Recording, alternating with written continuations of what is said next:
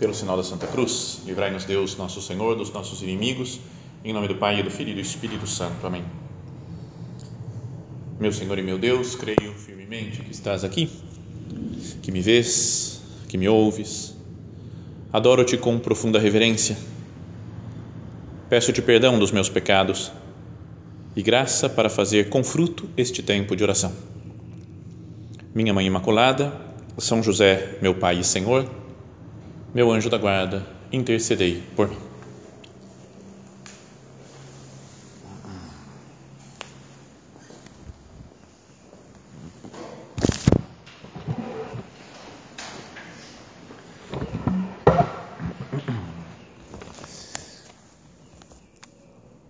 No Evangelho da missa de amanhã, vai nos recordar a passagem que aparece no capítulo 15 de São Lucas e que é, aparece uma das parábolas, talvez a parábola mais conhecida de Nosso Senhor, que é a parábola do filho pródigo.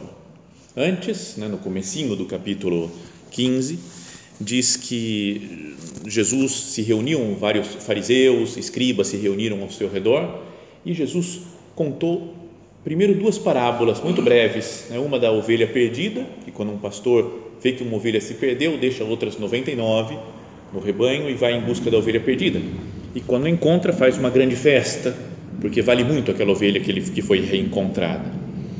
Fala outra muito semelhante, de uma mulher que perdeu, que tinha dez moedas, perdeu uma e também varre a casa, ilumina tudo para procurar a moeda e quando encontra, dá uma grande festa, né? chama as vizinhas, as amigas para comemorar com ela.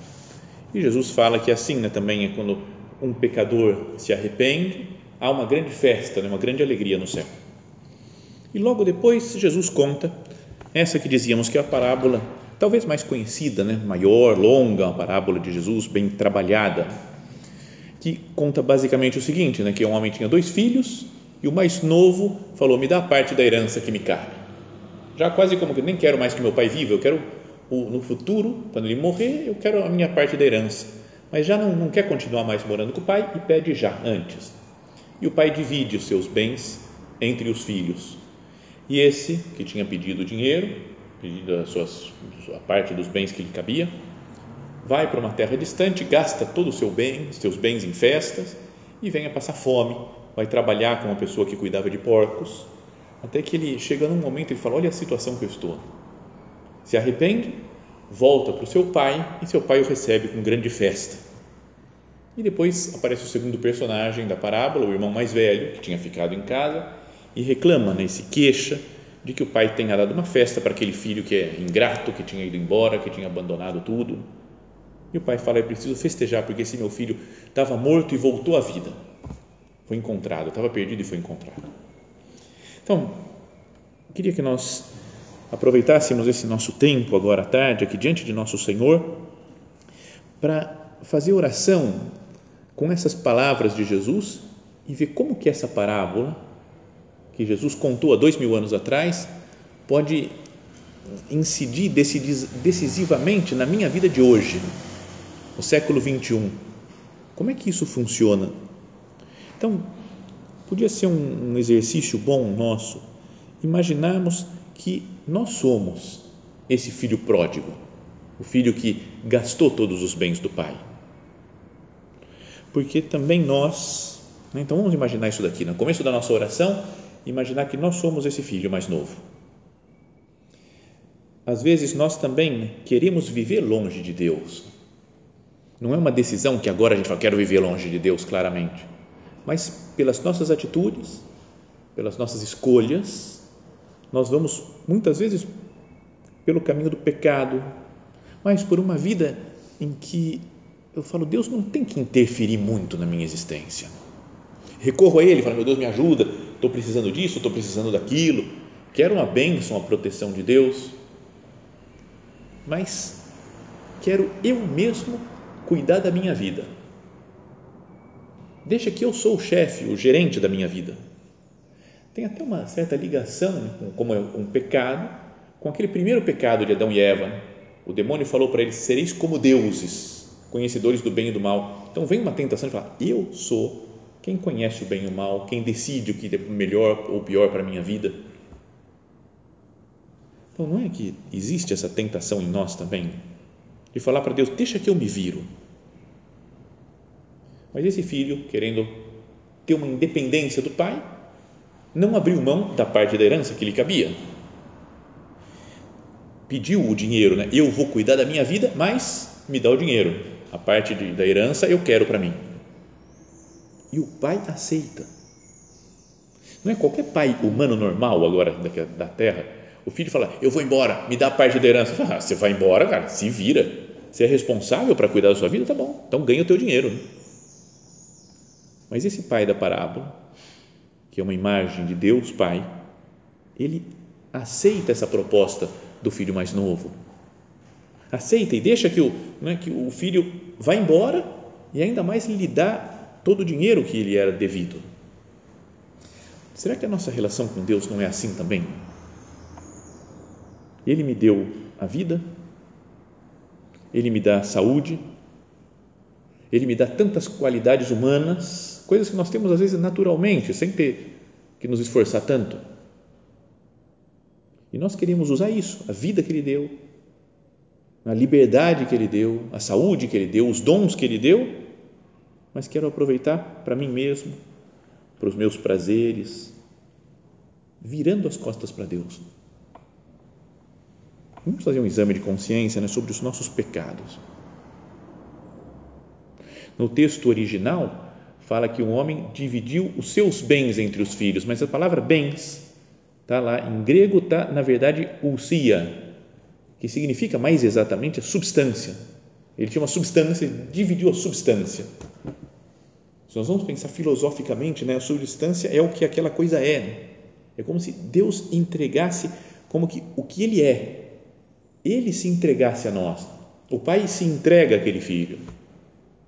Deus nos dá a sua substância, ou seja, nos dá a graça, nos dá a presença do Espírito Santo, que é o próprio Deus, terceira pessoa da Santíssima Trindade, que mora em nós.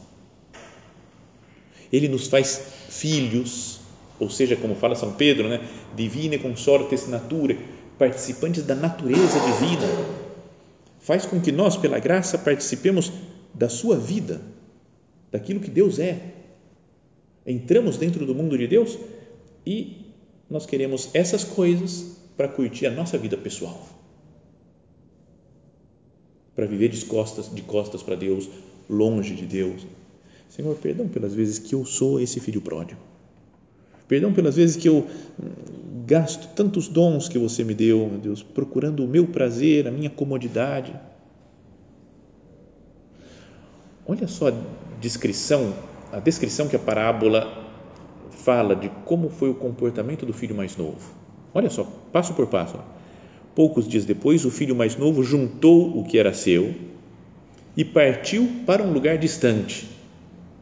Pego as minhas coisas e parto para um lugar distante do pai. E ali esbanjou tudo numa vida desenfreada, sem regras, sem nada. Quando tinha gasto tudo que possuía, tinha perdido aquela, parece que aquela semelhança quase com Deus. Quando tinha gasto tudo que possuía, houve uma grande fome naquela região. Quando nós estamos longe de Deus, nós passamos fome também. Não fome material, mas uma fome do espírito, e as coisas não têm sentido para nós. Quando tinha gasto tudo que possuía, houve uma grande fome naquela região e ele começou a passar necessidade. A pessoa que peca, que vive longe de Deus, passa necessidade continuamente. Então foi pedir trabalho a um homem do lugar. Também no original é um pouco diferente isso, né? Aqui se traduz por pedir o trabalho, mas é, o original em grego é colau, que é ele se colou, até a palavra cola acho que vem daí mesmo, né? colou, grudou, uniu a sua vida a de um homem que cuidava de porcos. E para um, para um judeu, cuidar dos porcos era a pior coisa, que era um animal impuro. E fala, então ele se uniu a um homem do lugar que o mandou para seu campo cuidar dos porcos. O rapaz queria matar a fome com a comida que os porcos comiam, mas nem isto lhe davam. Olha só a degradação física, psicológica, moral, espiritual que chega a uma pessoa pelo pecado. Isso é ficar longe de Deus espiritualmente significa isso. Procuramos a nossa alegria, o sentido da vida, né, a salvação em coisas passageiras. E nos esquecemos do único necessário. Lembra como Jesus fala para Marta, irmã de Maria? Tu te preocupas com muitas coisas, mas uma só coisa é necessária. Nós às vezes buscamos muitas outras coisas que nos deem prazer, que nos deem satisfação, mas só estar com o Pai é que é o necessário. Conta uma história não sei como é que é exatamente o grau de veracidade, assim, né? Porque uma pessoa conta, outra vai contando, vai contando, espalha e você já não sabe exatamente o original qual que é. Mas o Papa João Paulo II, ele celebrava missa na capela privada dele, né, que tinha pouca gente, umas 10 pessoas mais ou menos cabem naquela capela, e assistiam a missa cada dia algum grupinho muito pequeno de pessoas, muito seletas. Né? e conseguiam por um conhecimento aqui, não sei o que, alguma coisa, o bispo da tal cidade pedia para celebrar e tal. Bom, e uma vez foi uma senhora com o seu marido, mas o marido fazia muitos anos, não sei, 30, 40 anos que não se confessava e foram naquela missa com o Papa. Depois da missa, o Papa tinha costume de passar só cumprimentando cada uma das pessoas que tava, tinha participado da missa, 10, 12, e dava um terço, alguma lembrancinha, assim, alguma coisa. E essa mulher quando pensou, falou, vamos cumprimentar o Papa, eu vou falar, ideia genial dela, eu vou falar para o Papa convencer meu marido a se confessar. Sabe esse plano que às vezes a mulher faz para convencer, converter o marido? Então ela, ela fez usando o Papa, né? era o plano dela.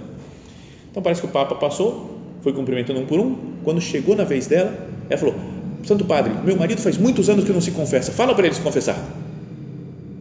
E o Papa passou reto cumprimentou o marido, não falou nada, cumprimentou outro. Ela deve ter pensado: o que, que eu fui fazer? Meu Deus, que vergonha, o Papa deve ter ficado bravo comigo de ter falado isso. Ou será que o Papa entendeu o que eu falei? Sabe aquela confusão? Né? Depois o Papa tinha passado mais duas ou três pessoas, parou, voltou, olhou para o homem e falou: Como a gente vive mal longe de Deus. Né? Só falou isso e continuou entregando o terço. Dizem que naquele dia o homem se confessou. É porque é como que um retrato do filho pródigo. Como se vive mal longe de Deus. A vida não tem sentido, a gente busca alegria em coisas terrenas, mas as coisas são terrenas, elas não são capazes de nos dar uma alegria plena. Dá uma alegria, uma satisfação momentânea, mas depois fica aquele mau gosto na boca. Você fala, não é assim que eu devia me comportar. Então pensemos nos nossos pecados, às vezes que nós procuramos o nosso prazer longe de Deus, nosso egoísmo, quando nós buscamos, Senhor, perdão os meus, as nossas vontades, nossos interesses, quando nós viramos as costas para Deus, viramos as costas para os outros, porque estamos plenamente focados no nosso interesse, na nossa vontade, nossos pecados de, de pegamento dos sentidos, né, da sensualidade, não só no sentido de falta de castidade, que também tem isso né? Quem busca o prazer no sexo, desenfreado, mas também em outras coisas que mexem com o nosso apetite, a gula na comida, nas bebidas, a preguiça, né? a comodidade, a curiosidade, falta de domínio de si, Oh, perdão, Senhor, por todas as tantas coisas que você me deu, Jesus. Você me dá, Senhor, todas as todos os seus bens, divide para mim e para o meu irmão os meus os seus haveres, as suas posses, os seus bens, a sua ousia, a sua substância. Deus se dá a nós e nós gastamos procurando nosso prazer em coisas tão passageiras. Pensemos nessa situação que nós nos encontramos quando estamos longe de Deus.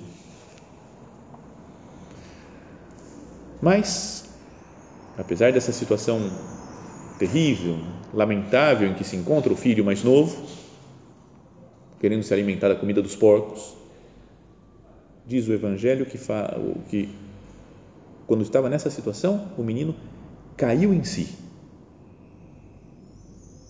Percebeu, falou: o que, que eu estou fazendo com a minha vida? caiu em si e pensou: quantos empregados na casa de meu pai têm pão em abundância e eu aqui morrendo de fome? Falou, pelo menos eu vou comer pão lá. Vou chegar na casa do meu pai e vou dizer para ele: Pai, não sou digno de ser chamado teu filho, trata-me como um dos teus empregados.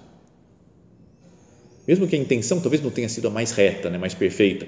Ele foi porque estava envergonhado, estava morrendo de fome, falou: tem que matar minha fome lá com meu pai.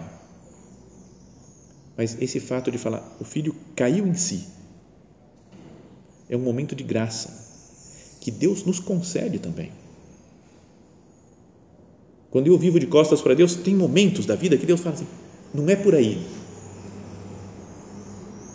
A graça, né? Que nós peçamos ao Senhor essa graça, me dá essa graça de ver a minha miséria, Jesus, e de ver a Sua bondade. Como fez esse filho.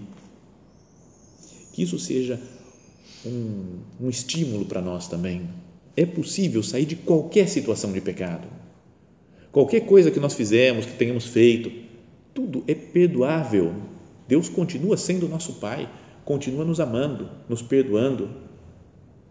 Então, que essa, esse evangelho que é proposto agora, nesse fim de semana, pela igreja, nos sirva para dar uma mexida interior. Falar, Jesus, eu também quero me converter, quero recomeçar. Vou sair da minha vida de querer hum, me alimentar com a comida dos porcos e vou voltar para a sua casa que eu deixe para trás o que me afasta de Deus.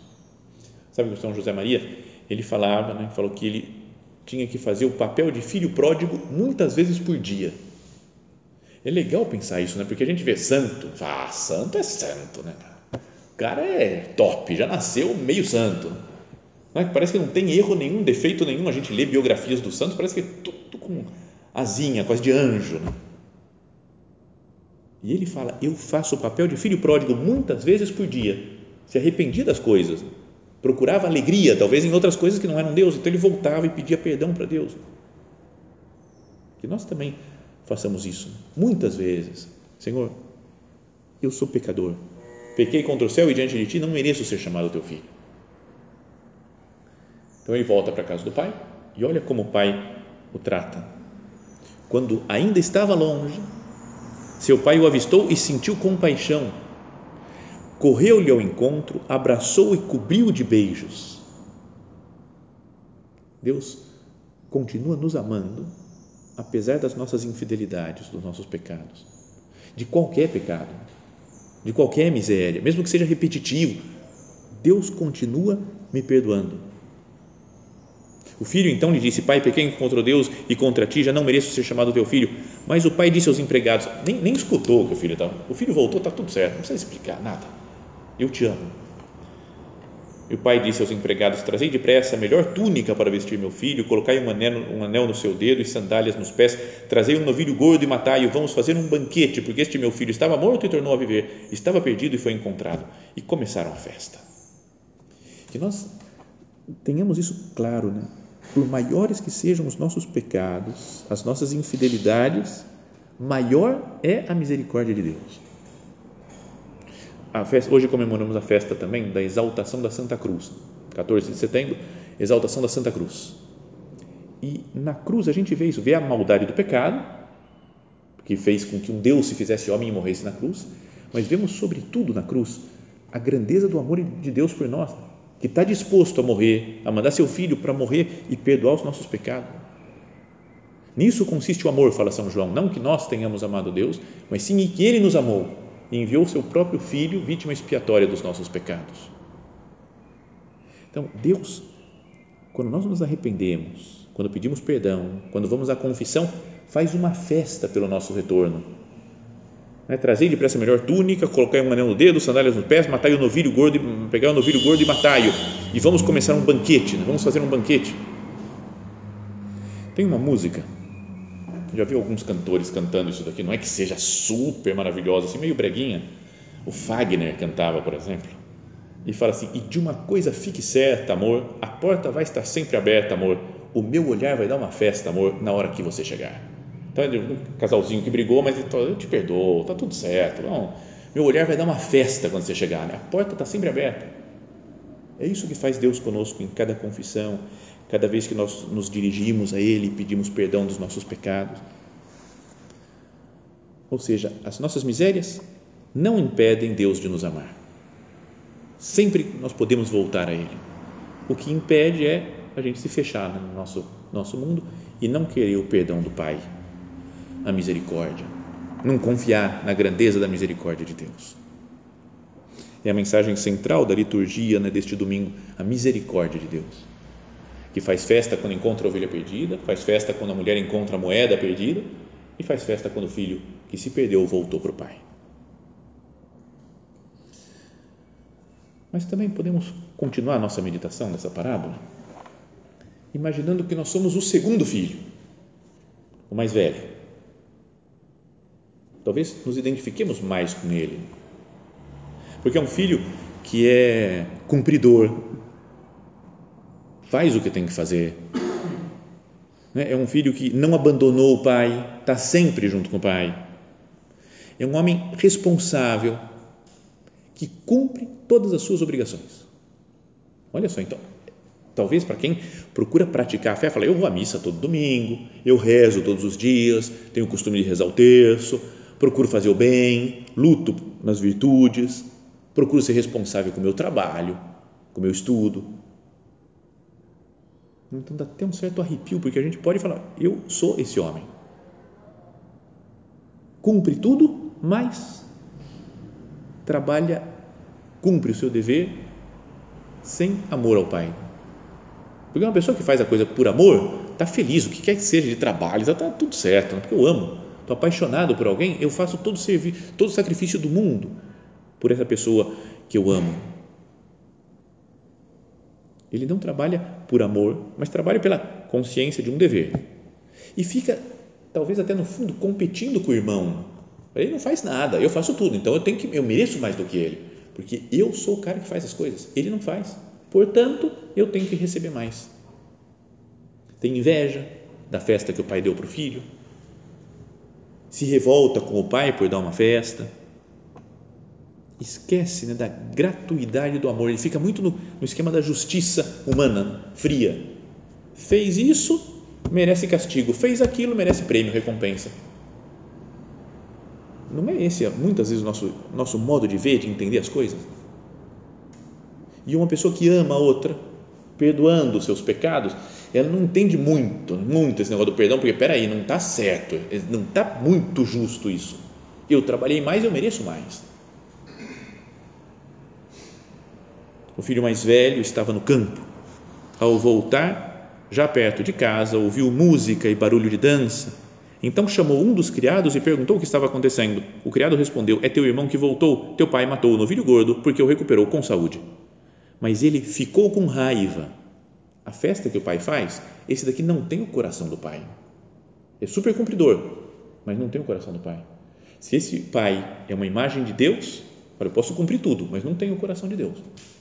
Sou um cumpridor técnico. Não tem o mesmo coração que Deus, nosso Senhor. É é, ele ficou com raiva e não queria entrar. O pai, saindo, insistia com ele. Ele, porém, respondeu ao pai: Eu trabalho para ti há tantos anos, jamais desobedeci a qualquer ordem tua, e tu nunca me deste um cabrito para festejar com os meus amigos. Quando chegou esse teu filho, que esbanjou teus bens com prostitutas, matas para ele o novilho cevado.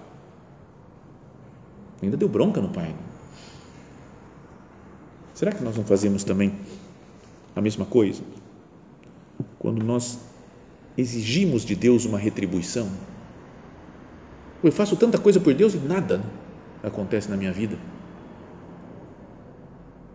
Outras pessoas que não fazem nada, tá tudo cheio de alegria, tudo dinheiro, festa, saúde, e eu que faço tudo por, sabe aquela uma vez uma pessoa me falou assim, padre, por que que acontece isso? As pessoas estão tudo longe de Deus e só bênçãos. Eu faço tudo por Deus e só cruz.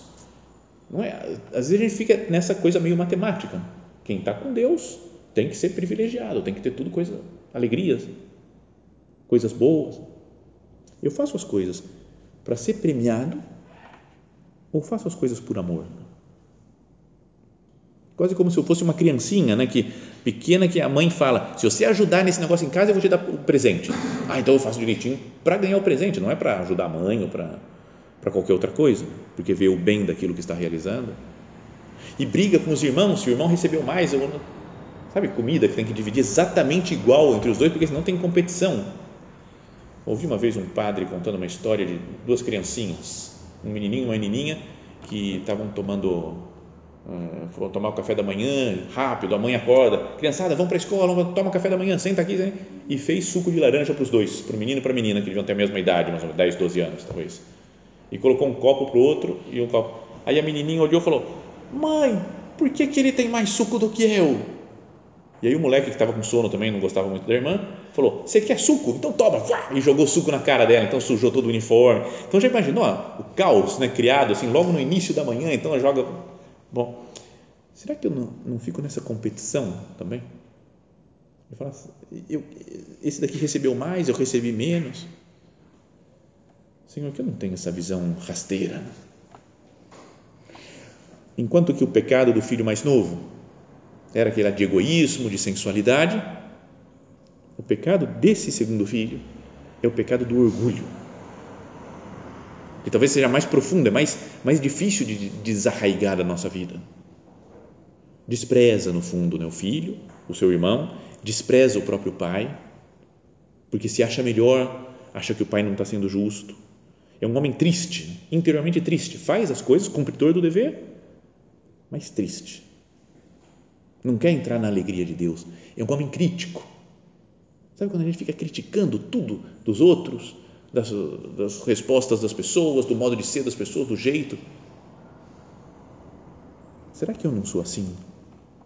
Crítico, julgo todo mundo, porque no fundo, no fundo, no fundo, eu acho que eu sou melhor. Não assumo isso daí, eu sou o melhor. Mas no fundo, a minha atitude está demonstrando isso, a minha consciência de eu sou melhor pelas obras que eu realizo, porque eu dou conta do recado.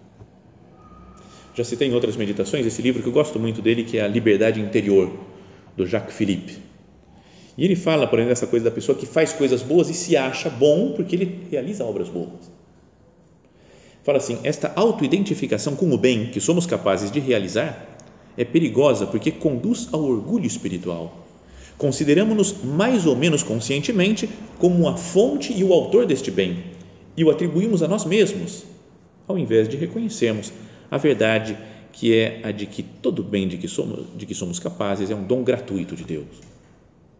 O bem que fazemos não é de nossa propriedade, mas um encorajamento da parte de Deus. E aí cita São Paulo: Que tens que não tenhas recebido?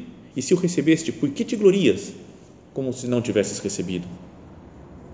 Este orgulho nos leva a julgar aqueles que não realizam o bem de que somos capazes, a nos impacientarmos com aqueles que nos impedem de realizar este ou aquele projeto, etc. Orgulho, dureza, desprezo do próximo, mas também medo e desencorajamento serão os resultados inevitáveis desta confusão entre eu e meus talentos. As decepções serão imensamente mal vividas pois, ao invés de serem percebidas como acidentes normais de percurso e até mesmo benéficos, serão vividas dramaticamente como um atentado ao nosso ser, uma ameaça à nossa identidade. Daí advém, igualmente, um medo excessivo das decepções e fracassos. É preciso afirmar veementemente: o homem é mais do que o bem que ele pode realizar. É filho de Deus tanto o filho mais novo quanto o filho mais velho, deviam pensar, mais do que qualquer coisa que eu faça ou que eh, não faça, deixa, deixe de fazer, eu continuo sendo filho desse pai. O homem é mais do que o bem que ele pode realizar, é filho de Deus e quer ele faça o bem ou não consiga fazê-lo ainda, quer ele, se, quer ele se torne até incapaz de fazê-lo, continua a ser, da mesma forma, filho de Deus, pois os dons e o chamado de Deus são irrevogáveis. O viver com o pai, trabalhar na casa do pai, é o grande bem que ele tem, esse, esse filho mais velho. O pai lhe diz: Meu filho, tu estás sempre comigo e tudo que é meu é teu. Olha só que maravilha, né? Deus poder dizer isso para mim. Tu estás sempre comigo e tudo que é meu é teu. Senhor, eu não preciso de mais nada, eu tenho tudo, porque eu tenho Deus não vou querer um cabritinho, né? Nunca me deu um cabrito para eu festejar com os meus amigos. Que coisa mais mesquinha, né? tendo Deus inteiro para nós. O que, que eu procuro né, de retribuição? Qual o cabritinho que eu procuro? É meio feia essa pergunta, assim, né? mas qual que é o cabritinho que eu quero exigir de Deus? por mais que eu faça tudo, trabalhe a vida inteira me gastando por Deus, eu não quero exigir nada, mas Ele me fala: Tu estás sempre comigo e tudo que é meu é teu. Então, que nós pensemos né, na nossa oração, se nós nos identificamos mais com o filho mais novo ou com o filho mais velho.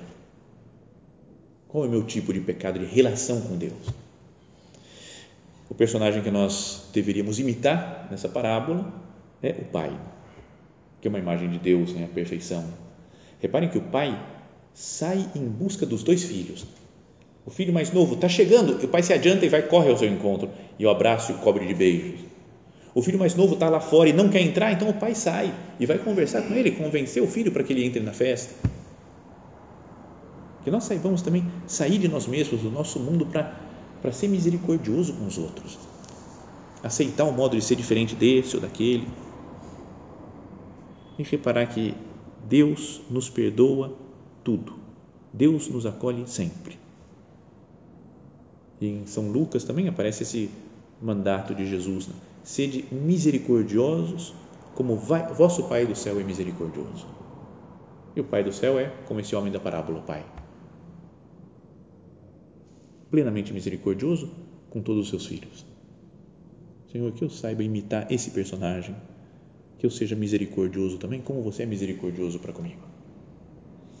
Vamos terminar nossa oração, dirigindo-nos, como sempre fazemos, a Nossa Senhora.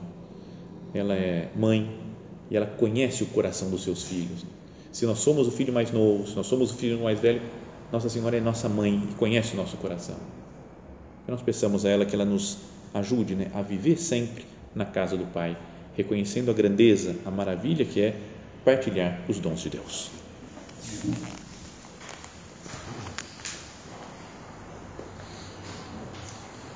Dou-te graças, meu Deus, pelos bons propósitos, afetos e inspirações que me comunicaste nesta meditação. Peço-te ajuda para os pôr em prática.